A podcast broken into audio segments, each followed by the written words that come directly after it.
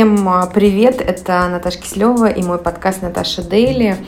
Простите, что пропустила выпуск на прошлой неделе, хотя клятвенно обещала вам выпускаться раз в неделю, но а, я там делала один спектакль а, в очень короткие сроки, поэтому, к сожалению, пришлось пропустить. А, сегодня у нас будет а, монологовый формат. Я уже один раз так делала, когда рассказывала вам про новую этику. Ну, не рассказывала вам про новую этику, а просто делилась своими мыслями. И мне пришло очень много классных отзывов про такой формат, когда я просто а, минут 20 э, в потоке сознания говорю на какую-нибудь заданную тему. Поэтому Сегодня решила а, снова практиковать эту историю, тем более, что я нахожусь в Твери, и говорить там мне не с кем, кроме себя. А, в Твери я нахожусь, потому что мой авиаспектакль э, я делаю здесь, потому что мой режиссер живет в Твери, к сожалению, никак не приедет в Москву. Вообще он не планирует. А, в общем, о чем я хотела сегодня с вами поговорить? Я хотела поговорить про дружбу. Мы очень много разговаривали про мужиков, про разводы, про любовь, про отношения, а, про секс, но никогда не говорили про дружбу. А хотелось бы. И мне кажется, что очень классно, что именно про дружбу я поговорю сама с собой, потому что выделять какого-то одного из своих друзей и говорить про дружбу именно с ним, мне кажется, это было бы нечестно по отношению к другим своим друзьям. Хотя у меня были идеи, с кем можно было бы это обсудить и в какой ситуации. А, в общем, а, я недавно что-то задумалась а, именно про дружбу и что происходит с дружбой в наше время. И мне кажется, сейчас не кидайте меня помидорчиками, мне кажется, что понятие дружбы, оно как-то девальвировалось.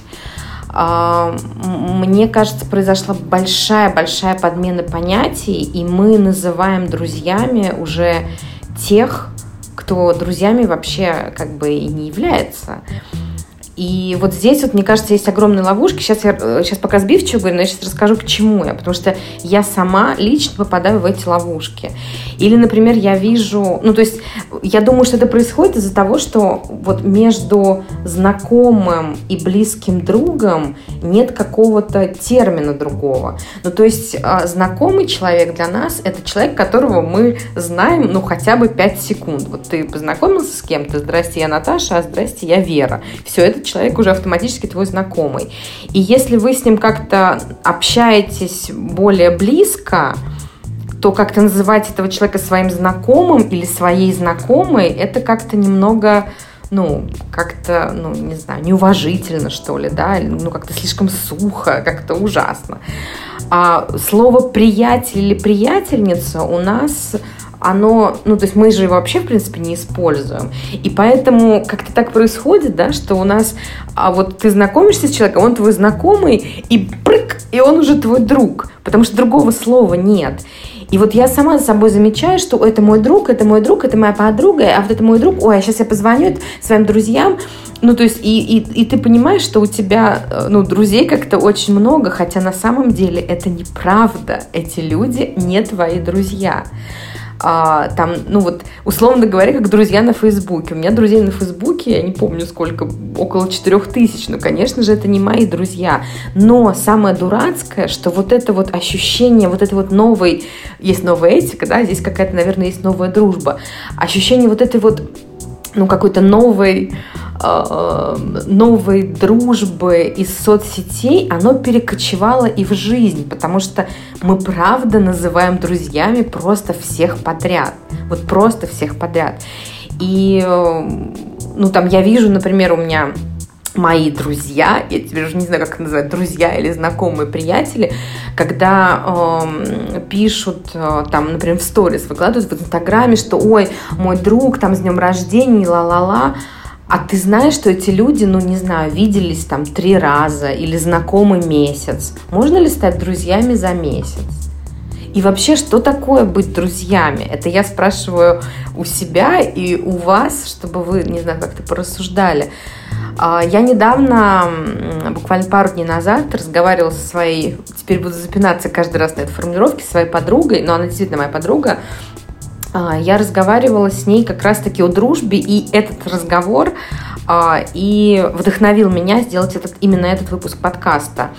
Вот она считает, что дружба – это когда вы прошли уже какие-то совместные испытания, а, ну, огонь и воду в медные трубы, когда вы друг друга поддерживали в тяжелых ситуациях, и когда друзья, вот твой друг или твоя подруга проявились в тяжелых ситуациях.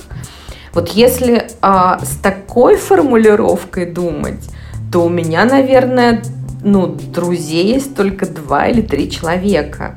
Но я не совсем согласна с этой историей, потому что м- мне кажется, что дружба это не всегда, когда, ну вот, то есть, когда ты в 4 часа утра едешь спасать своего друга, или когда там ну, какие-то серьезные испытания происходят, потому что то есть друг это тот человек, который, конечно же, тебя поддержит в этих серьезных испытаниях, но они могут у тебя там, не знаю, не пройти за год, например, но вы дружите год, это не значит, что этот человек не твой друг, потому что у тебя этих просто испытаний серьезных не случилось. У меня, как, ну, я рассказывала это уже, повторюсь, у меня сейчас была очень большая депрессия, когда был карантин. Меня карантин просто невероятно а, как-то подкосил. А, я даже не, вообще не сообразила, как это произошло. А, я могу понять, в принципе, возможно, почему это произошло, потому что я человек, который очень много работает и очень любит много работать. У меня такой очень такая гиперактивность, во мне очень много энергии, и я начинаю чахнуть, если я ничего не делаю. И я привыкла жить в таком ритме. Вот в таком прям супер-супер жестком ритме, очень такой э, высокий вольтаж жизни у меня.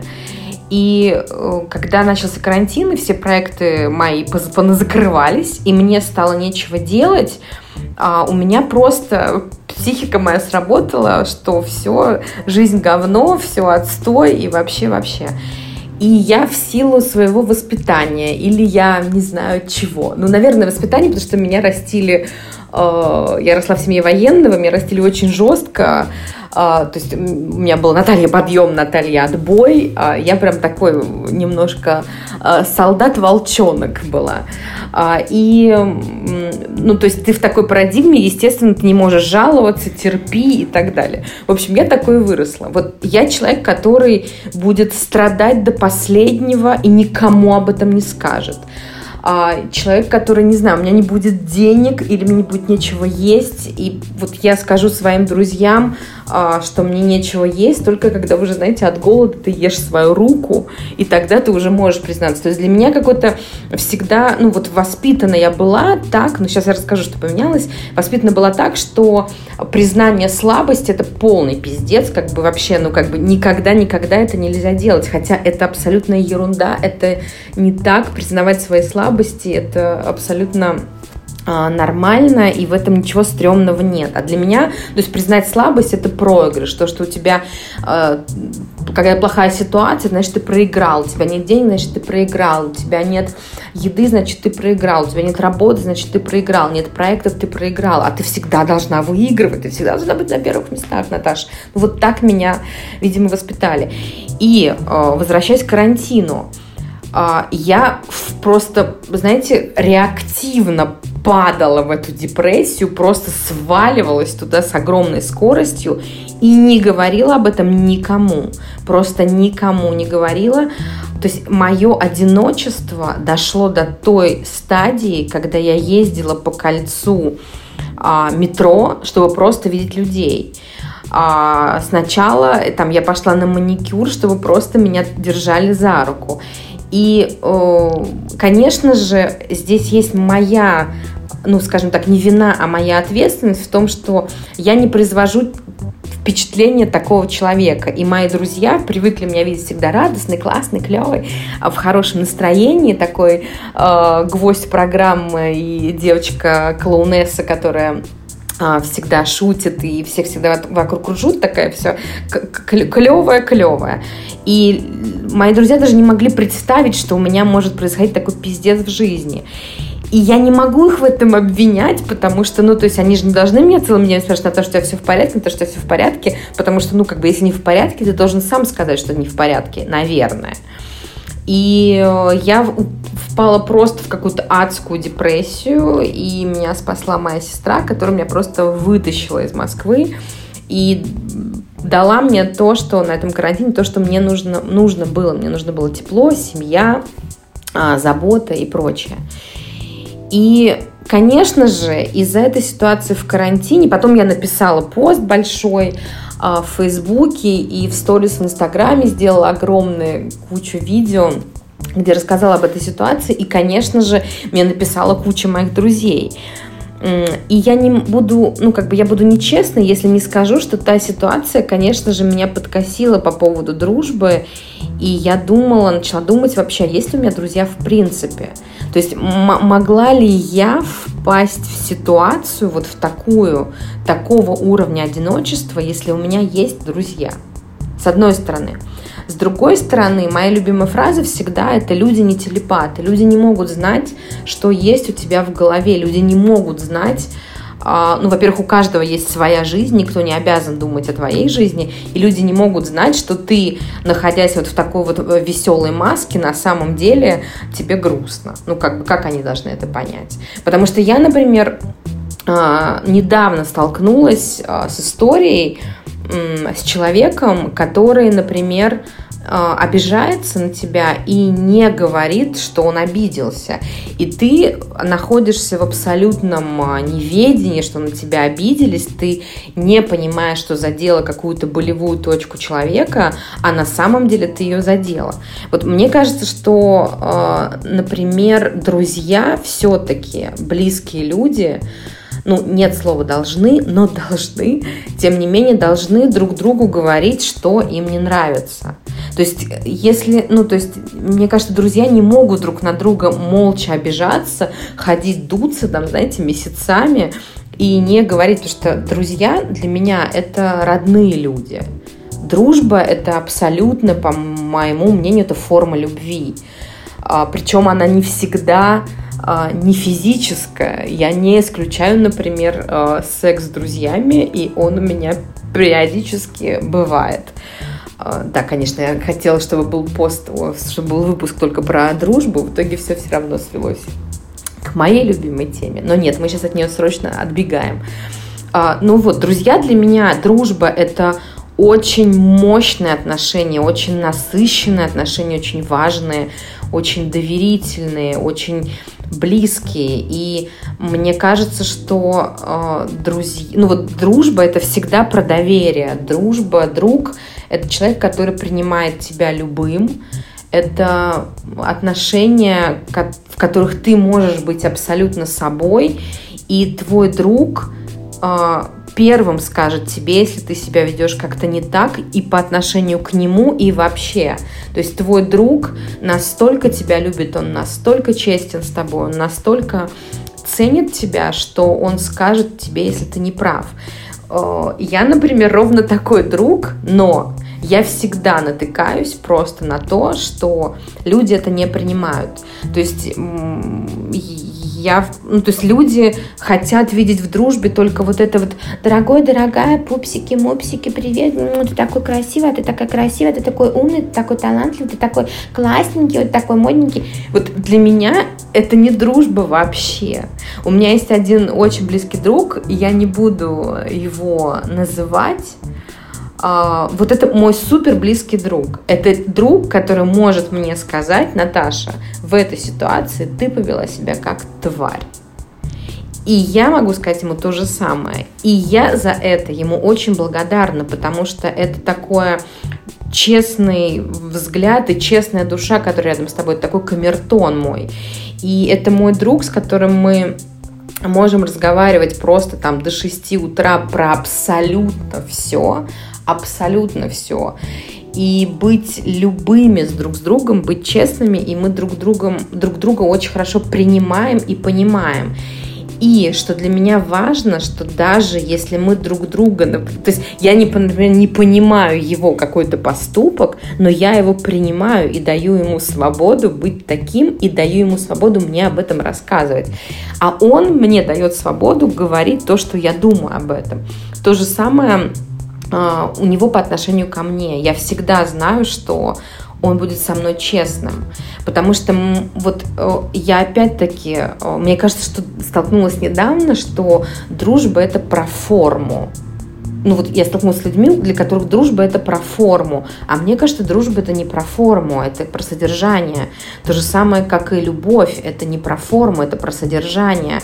И самое главное, ну вот в дружбе для меня, это именно доверие, когда вы а, может быть, вы даже не проходили друг с другом каких-то суперсерьезных испытаний, может быть, вам просто классно общаться вместе, а, но вот, например, с этим моим другом, про который я сейчас говорю, мы не ссорились вообще ни одного раза. Хотя считается, что да, дружба проверяется ссорами. Но мы с ним, например, не ссорились никогда один раз. Один раз это было что-то, ну, такое, на две минуты, знаете. Но так, чтобы мы поссорились и не разговаривали, такого не было никогда, просто никогда. Но мы как-то с друг с другом, с этим человеком понимаем, что мы всегда на стороне друг друга, что мы всегда друг друга поддержим. Мы можем, например, ну, не разговаривать, там, ну, не общаться, не переписываться, не встречаться, там, не знаю, месяц, но мы знаем, что мы друг у друга есть всегда. Знаете, такая вот красная кнопка, э, сос какая-то всегда есть у нас. Э, про другую свою подругу, например, э, хочу сказать, с которой мы довольно-таки разные, разное, и, например, у нас с ней встреча... случаются ссоры, но там тоже супер доверие, супер доверие, какое-то невероятное доверие, но и вот она меня научила тоже а, важным а, моментом, а, когда мы с ней недавно очень сильно поссорились, мы очень сильно поссорились, просто пипец, и мне показалось, что из-за из ерунды, но для нее это была не ерунда. Мы потом с ней проговаривали все эти истории. Мне очень кажется важным с друзьями проговаривать, даже если у вас случаются конфликты, не замалчивать вот это вот все. Мы просто с ней реально встретились и проговорили, прошли всю эту историю, пошли дальше. И она мне научила, она сказала очень важную вещь, что, ну, идеальных людей нет, хотя я думала, что я идеальна, но нет, что идеальных людей нет, но для нее, например, во мне вот эти наши с ней какие-то столкновения, которые бывают из-за неважно каких причин, они супер незначительные по сравнению с э, всем остальным кайфом, который мы получаем друг от друга. И о, я очень долго думала над этой фразой, и это правда какая-то ну, как, какой-то другой абсолютно уровень, когда ты принимаешь то, что ты с человеком ну, как бы вы в чем-то вообще не сходитесь абсолютно, но между вами есть что-то такое супер классное, ценное, что эти редкие, пусть и бурные ссоры, у нас, правда, они редкие, но меткие, вот с ней как раз-таки мы не разговаривали просто неделю, а, что вот эти ссоры становятся просто незначительными, потому что все остальное настолько-настолько огромное. И мы, конечно же, сразу же друг другу простили, потому что мы с ней очень близкие подруги, мы друг друга очень любим, и пошли дальше, потому что прощение в дружбе, как и доверие, мне кажется, тоже очень, а, очень важная история. А, что еще? Про форму. А, у меня очень сильно, очень сильно специфическое чувство юмора. Мне кажется, я об этом говорю просто в каждом своем выпуске. Uh, но, by the way, uh, у меня стебное чувство юмора, в том числе и ироничное, в том числе по отношению к себе. Я позволяю uh, шутить себе только с близкими людьми. То есть, например, в компании незнакомой я тот человек, который сидит э, за каком-то, не знаю, вот недавно я была на вечеринке, мы были как раз с моей этой подругой, э, мы просто просидели весь вечер, э, спрятавшись за букетом цветов, э, ну, потому что мы никого вокруг не знали, и я вообще немножко, или не немножко социофоб, я боюсь новых людей, э, Плюс я действительно комплексую по поводу своего чувства юмора, и поэтому в компании чужих людей я просто молчу и улыбаюсь, больше ничего не делаю.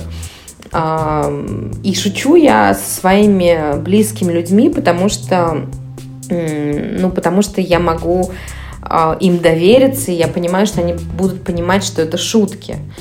А, но оказалось, что для некоторых людей а, эти шутки, этот юмор, он а, непонятен, даже если я думала, что эти люди мои близкие. То есть для людей форма шуток оказалась как-то важнее, чем наши с ними отношения. Недавно был такой момент, что ко мне подошел мой знакомый, вот там точно мой знакомый, а не мой друг, а, человек, с которым мы виделись просто в жизни, ну вот буквально два раза, да, два раза. У нас с этим человеком не было ни одного какого-то там серьезного разговора по душам, знаете, что-то такое. И я где-то то ли в какой-то переписке в директе в Инстаграме, то ли что, что-то такое пошутила. И эта шутка у меня была два месяца назад. И два месяца человек на меня обижен, а я не в зуб ногой. Потому что для меня эта шутка была брошена вообще абсолютно, ну как бы это была абсолютно проходная история. И вот э, абсолютно случайно мы с ним пересекаемся на флаконе на вечеринке, и он мне это выдает, что я знал, что мы как-то пересечемся. А, причем, а, еще такой момент, что я поняла, что он обиделся, а, и через что он мне перестал отвечать. И я, ну, такой большой-большой абзац с извинениями за эту шутку у меня был, но он ничего мне не ответил. И вот проходит два месяца, и человек э, на вечеринке мне, в общем, выдает, что вообще-то он на меня обижен за вот тот вот, вот, вот ту вот мою фразу. И он знал, что мы должны как-то пересечься, это обсудить. И я говорю ему свое, ну, как бы свою короночку, а почему ты мне не сказал, что для меня, почему ты не сказал, что ты обижен? Как я могу понять, не зная тебя, я же не знаю, какой ты человек, я не знаю твои болевые точки, откуда я знаю, что тебя может обидеть? И ну, я все-таки считаю, что ответственность за обиду лежит на том, кто обижается, потому что нас может обидеть а, все, что угодно. Вот все, что угодно. Например, а, мне недавно абсолютно, я считаю, что сказали фразу такую, я считаю, что, ну, думаю, что ее сказали не, не чтобы меня уколоть, не чтобы меня обидеть, не чтобы мне сделать больно. Мне сказали фразу, что вот в тот день я была неприятна с первых минут. Мне это засело просто как вот как осиновый кол э, в грудную клетку потому что для меня это очень большой триггер. Вот конкретно эта фраза стала для меня очень большим триггером, потому что эту фразу я слышала вот ровно в такой формулировке от своей мачехи примерно 10 лет подряд что я неприятна с первых минут, что я просто неприятна сразу же с первых минут, как только я вхожу в комнату. И э, человек, который мне сказал эту фразу, он, конечно же, не знал об этом, но вот меня эта фраза обидела. И ответственность за то, что я обиделась, то, что меня эта фраза обидела, она лежит на мне.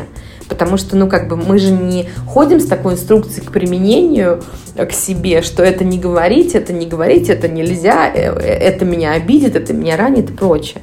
И поэтому я еще раз считаю, еще раз повторяю, что если ты на кого-то, если тебя что-то задело, то ты должен ну, не должен, то хорошо бы сразу об этом говорить. А тем более, если это твой друг. А, но, например, вот у меня была ситуация, когда это был не мой друг, когда я обидела человека просто, а, просто знакомого.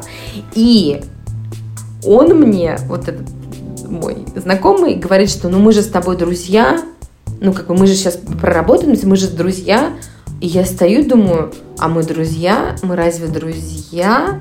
А почему мы друзья? Мы, ну, как бы, мы ни разу с тобой не разговаривали.